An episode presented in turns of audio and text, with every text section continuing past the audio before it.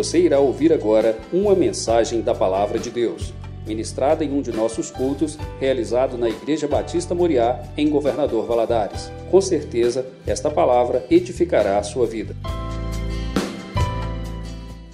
Vamos abrir a nossa Bíblia aí no livro de João, capítulo 20. Nós vamos ler do, do versículo 1 a 18.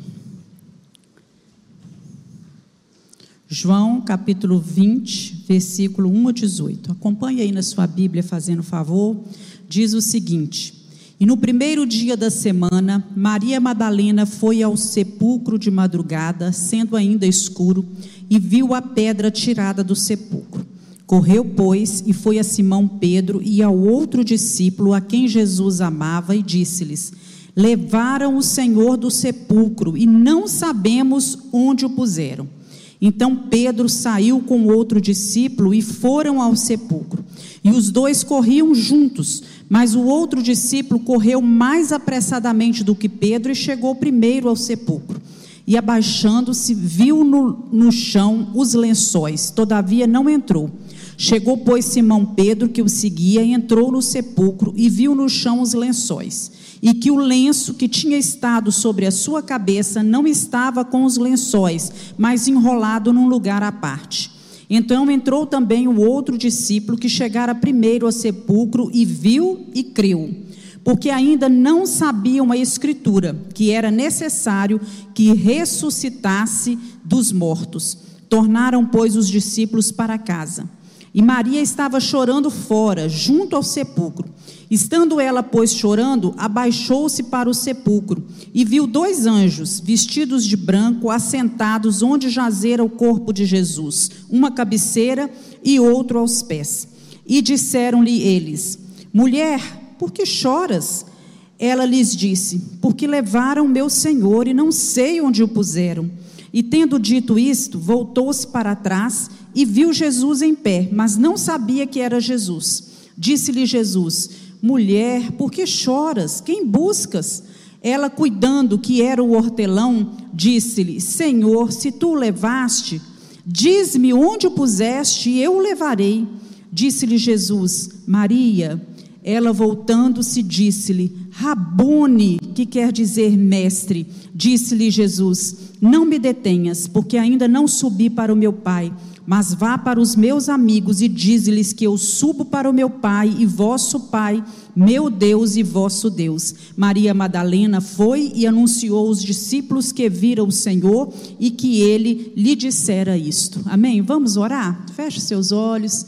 Louvado seja Deus pela tua palavra. Tua palavra é viva, a tua palavra traz vida as nossas vidas. E nós queremos pedir que nessa noite o Senhor abra o nosso entendimento, que o Senhor traga a revelação da tua palavra aos nossos corações, que possamos é, crescer espiritualmente.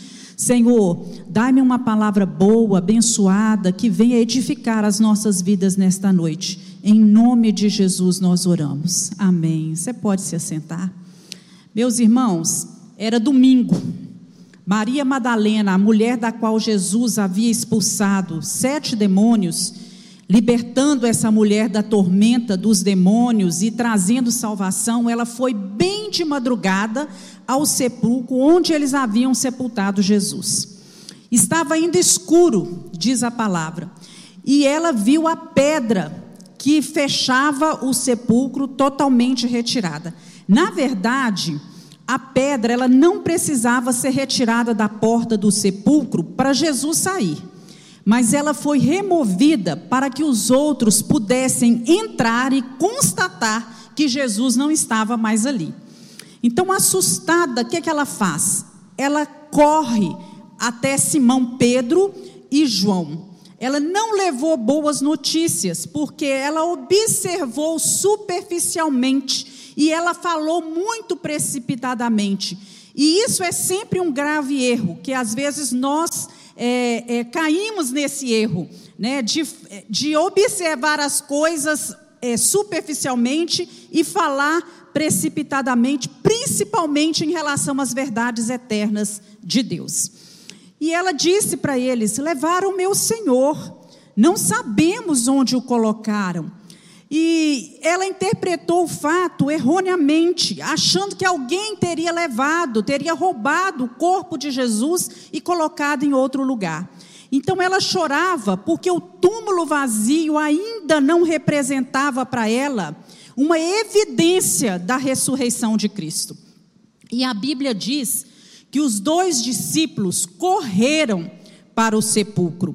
E, é, e quando chega lá, João corre mais apressadamente, chega primeiro, mas não entra. E Pedro vem logo após, e Pedro entra, e eles veem tanto o lenço que estava cobrindo a cabeça de Jesus, como os lençóis que enrolavam o seu corpo, deixados ali no lugar. E assim que João entra, né, é muito interessante isso. João diz a palavra aqui que João é, é, não, não, aqui, ele entrou também, que chegara, ele viu e creu.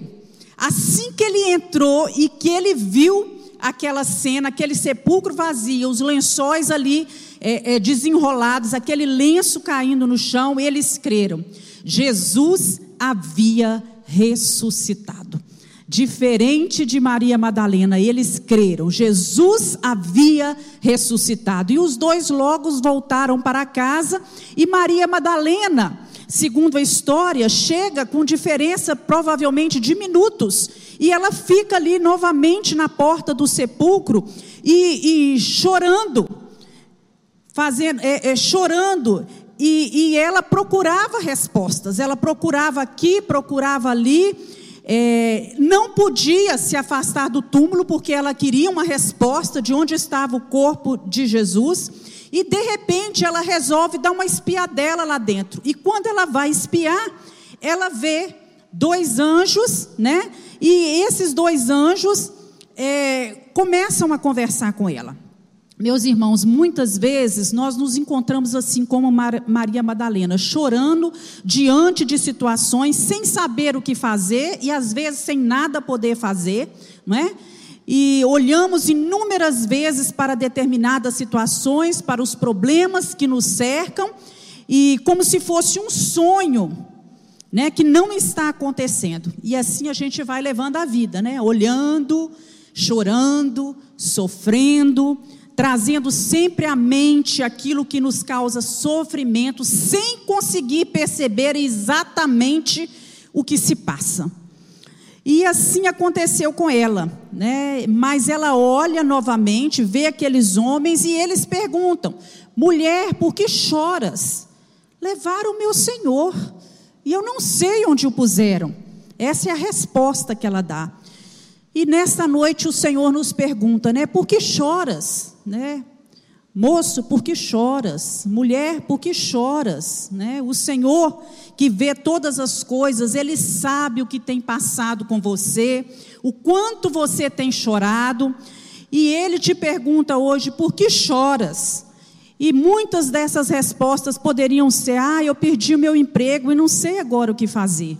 Ou então, meu filho é rebelde, meu filho está com problemas e eu não sei como agir. Por que choras? Ah, choro porque os meus sonhos, eles não se realizam. Choro porque estou doente. Choro porque estou envelhecendo. Choro porque perdi quem eu amava. Ou choro porque minha família está desmoronando ao pouco, aos poucos. Choro porque eu sinto culpa. Choro porque eu estou desiludido, estou deprimido, decepcionado, com medo. Choro porque eu estou magoado. Choro porque eu perdi a esperança, eu perdi a paz, a alegria, as forças. Choro porque eu não consigo dormir bem há muito tempo e eu não sei mais onde buscar. Né? E a conversa, de repente, de Maria ali com aqueles anjos é interrompido com uma presença que vem de trás diz assim as Escrituras. E quando ela olha, né, ela vê alguém chegando e sem perceber que, ela, que era Jesus, ela escuta novamente: Por que choras? Quem buscas? E ela, ainda com os olhos da alma totalmente fechados, ela diz para ele, né, ela pensa ser ele o jardineiro e diz: Por favor, Se você o levou, me diga onde está o corpo dele, porque eu vou levá-lo, eu vou buscá-lo. Ela ainda não sabia aquilo que estava por vir, por isso ela chorava desconsolada. O desespero era tanto, né, somado à dor, às lágrimas, que ela não reconheceu Jesus, aquele com quem ela andara durante alguns anos. E quantas vezes na nossa vida estamos tão angustiados, atribulados, desesperados, que acabamos não reconhecendo o Senhor Jesus presente na nossa vida, ou mesmo a sua voz né? E os sentimentos de tristeza, eles só vão aumentando dentro de nós. E a mesma pergunta é feita a mim e a você nessa noite: por que choras? A palavra de Deus nos diz lá no Salmo 30, versículo 5, que o choro pode durar uma noite, mas a alegria vem pela manhã. Lá em Salmo 126, 5 diz que aqueles que semeiam com lágrimas, eles voltarão com júbilo, com alegria e ceifarão, irão colher aquilo que plantaram. Instantes depois, meus irmãos, Maria, né, depois, é, né, em toda essa sua comoção, em meio a seu pranto, ela ouviu uma voz dizendo: Maria. E quando ela ouve aquela voz, algo chamou a atenção. Não era uma voz qualquer, de qualquer homem, era a voz de Jesus. E ela então, né, dizendo, é, Jesus, era como se Jesus falasse para ela: Maria, eu estou aqui, Maria, olha, veja, sou eu, né? Eu venci a morte, eu ressuscitei. Né? E nós podemos lembrar nesse momento que se você for à Índia algum dia, e for até onde está o, o, o túmulo de Siddhartha Gautama, que é Buda, né, o pai dos budistas, você verá escrito lá: aqui estão os ossos de um grande homem. Se você for visitar Meca, na Arábia Saudita, lá está o túmulo de Maomé, que é o pai dos muçulmanos, e lá tem a inscrição: aqui estão os restos mortais de um grande homem. Mas, porém, se você visitar Jerusalém, o túmulo de Jesus, lá estará escrito: Ele não está mais aqui, ele ressuscitou. Aleluias, ele ressuscitou. Então preste atenção. É claro que você pode chorar momentaneamente, devido a algumas circunstâncias que você está vivendo, mas hoje Jesus está chamando o seu nome e está dizendo: Filho, não precisa mais chorar, eu estou aqui. Eu estou vivo, eu estou do seu lado todos os dias até a consumação dos séculos. É isso que está escrito lá em Mateus capítulo 28. Maria voltou-se para Jesus e, e diz: Rabone, que quer dizer mestre. Ela reconheceu que era o seu Salvador, que era o seu mestre. E ela já sabia que era Jesus, porque imagina quantas vezes ela já não tinha ouvido aquela mesma voz chamar o seu nome. E ela passou aqueles últimos anos da sua vida servindo a esse Jesus, aos pés de Jesus, e ela reconheceu a sua voz. Será que nós estamos reconhecendo a voz de Jesus? Será que nós temos passado momentos aos seus pés, meditado na Sua palavra, estamos mantendo um relacionamento com Jesus, estamos ouvindo Jesus falar, Ele fala através da Sua palavra, Ele fala através de pessoas conosco, Ele fala através das circunstâncias, fala com, através de sonhos, Ele fala nos dando convicção no nosso coração.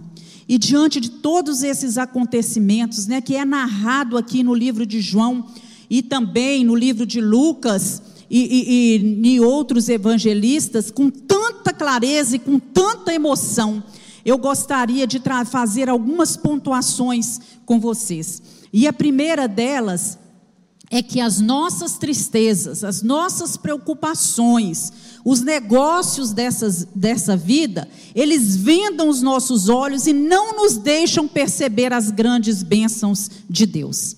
Podemos até ver um anjo, ou até o próprio Senhor Jesus falar conosco, mas como a nossa mente está cheia de preocupações, está, estamos é, é, absorvidos pelos negócios dessa vida terrena, sempre à procura de algo, envolvidos muitas tarefas, às vezes entristecidos, nós não conseguimos perceber o agir de Deus. Isso nos impede de ver o agir de Deus. A tristeza nos cega.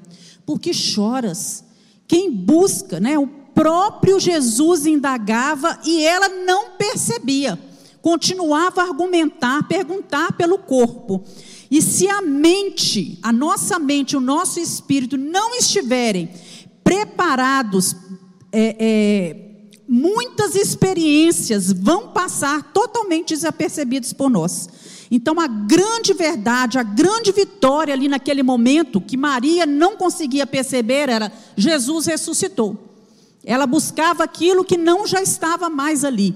Essa era a grande verdade. Segunda pontuação que eu gostaria de fazer é que muitas vezes as nossas lágrimas e tristezas não têm razão de ser. Porque a crise já passou, a vitória já foi conquistada e nós nos apavoramos, nos angustiamos à toa. Então, era o que os anjos e Jesus tentavam explicar para Maria. Queria que ela cresça como João. Jesus ressuscitou. Foi essa conclusão que João e Pedro chegaram. Jesus ressuscitou, mas Maria Madalena continuava chorando, continuava lamentando, insensível à visão angelical que estava ali. Ela não precisava mais chorar, porque é, é, por esse motivo não, pelo corpo de Jesus não, porque Jesus não estava mais ali. O corpo dele havia sido ressuscitada e a vitória já tinha sido conquistada sobre a morte. No entanto, Maria, ela chorava como que por uma causa perdida, ignorando aquilo que acontecera. E isso, sem dúvida, serve de lição para cada um de nós. Para Deus, tudo é possível.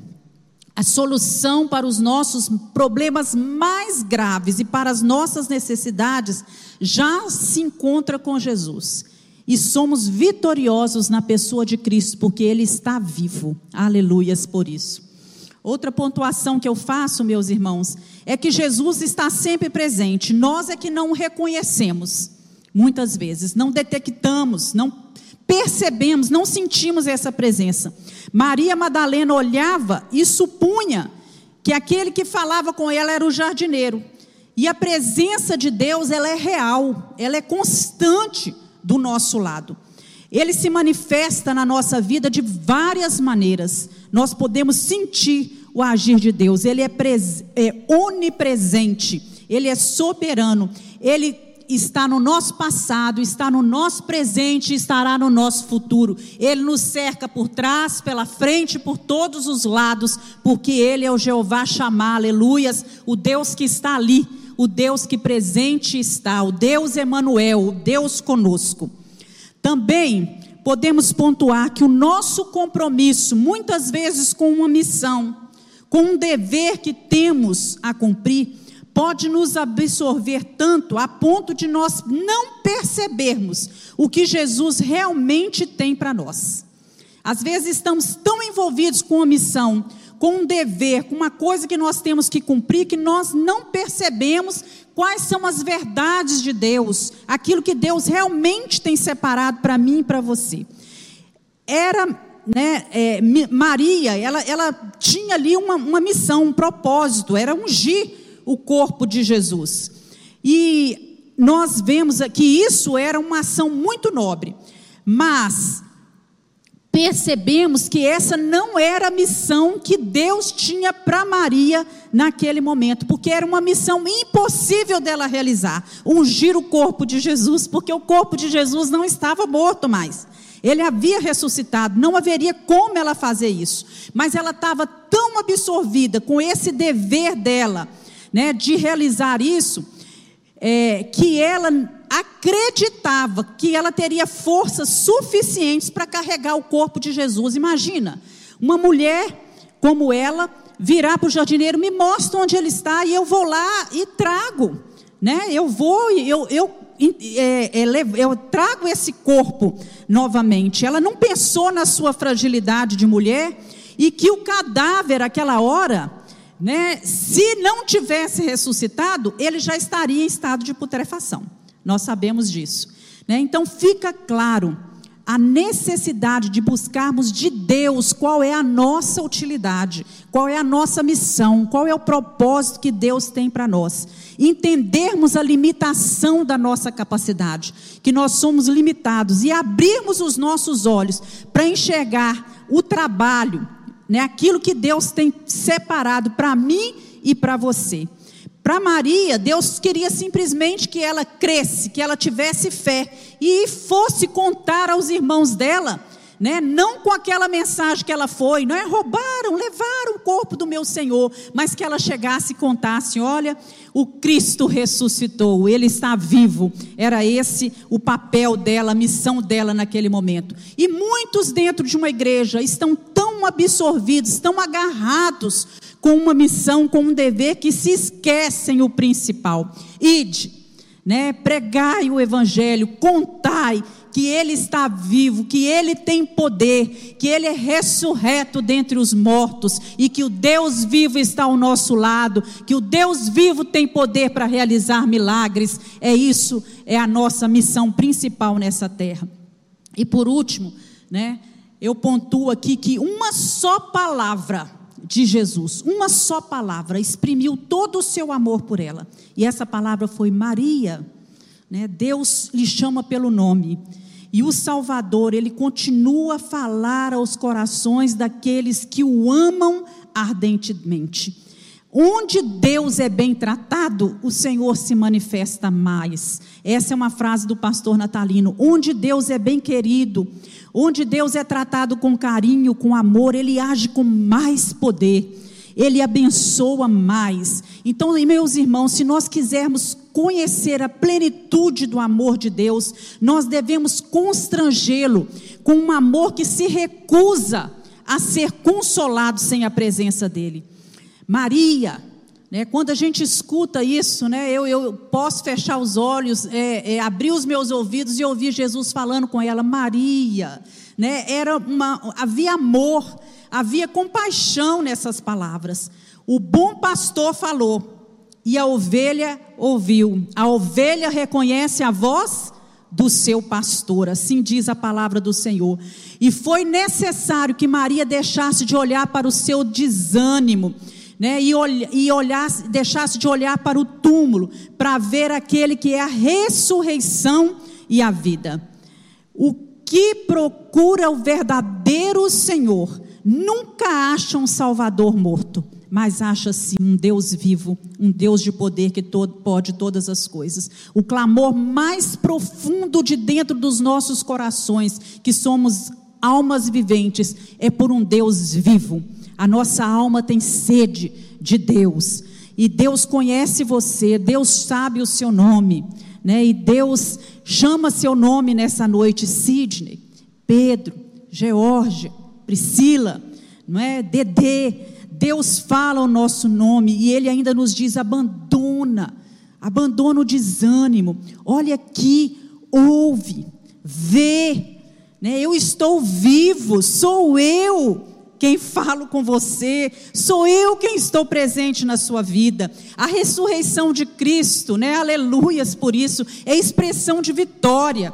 Ele ressuscitou, então não há mais motivos para choro, porque a ressurreição traz vida, traz alegria, a ressurreição traz paz, a ressurreição traz poder, ela traz força para as nossas vidas, ela traz esperança. Aleluias. Por que choras? Porque estás angustiado, né? Abre os seus olhos nesta noite e creia que não há limites para o poder e para o agir de Deus. Deus está presente, Deus está vivo. Então não ande ansioso procurando respostas aqui e respostas ali. Não deixe a tristeza, né, o pranto lhe cegar. E não deixe as experiências da vida, aquilo que Deus está querendo lhe mostrar, passarem desapercebidas. Enxuga suas lágrimas, né? A vitória já foi conquistada. No dia que Jesus Cristo morreu na cruz do Calvário e após três dias ressuscitou. E a sua causa não está perdida. Jesus está ao seu lado. Eu sei que você está aqui nessa noite para apresentar uma causa, um problema, determinada circunstância ao Senhor. E Jesus te diz: Olha, né? Bersone, Dora, olha quem está aqui, quem fala com você. Não chores, é o bom pastor que ele chama, e você é ovelha do Senhor. Abra os seus ouvidos e reconheça essa voz. Amém, meus irmãos? Vamos orar? Queria convidar você a se colocar de pé e que você falasse com o Senhor: Deus, enxuga dos meus olhos todas as lágrimas. Senhor, me fortalece, que a ressurreição de Cristo traga vida, traga poder, traga esperança, traga paz, traga certeza de segurança aos nossos corações. Louvamos o teu nome, Senhor. Aleluias, bendizemos ao nosso Deus, porque tu és vivo, tu és o Jesus ressurreto. Glórias para sempre ao Cordeiro de Deus, que ressuscitou e vivo está sentado à direita de Deus Pai e intercede por nós. Nessa noite nós estamos aqui, aqui clamando pedindo ao Senhor que ouça as nossas vozes, Senhor, mas que também nos dê ouvidos abertos para ouvir a voz do Senhor e para entender, para conseguir perceber aquilo que o Senhor está falando e que o Senhor está fazendo. Abre os nossos olhos espirituais, que a nossa confiança esteja depositada só no Senhor. Em nome de Jesus nós oramos. Amém.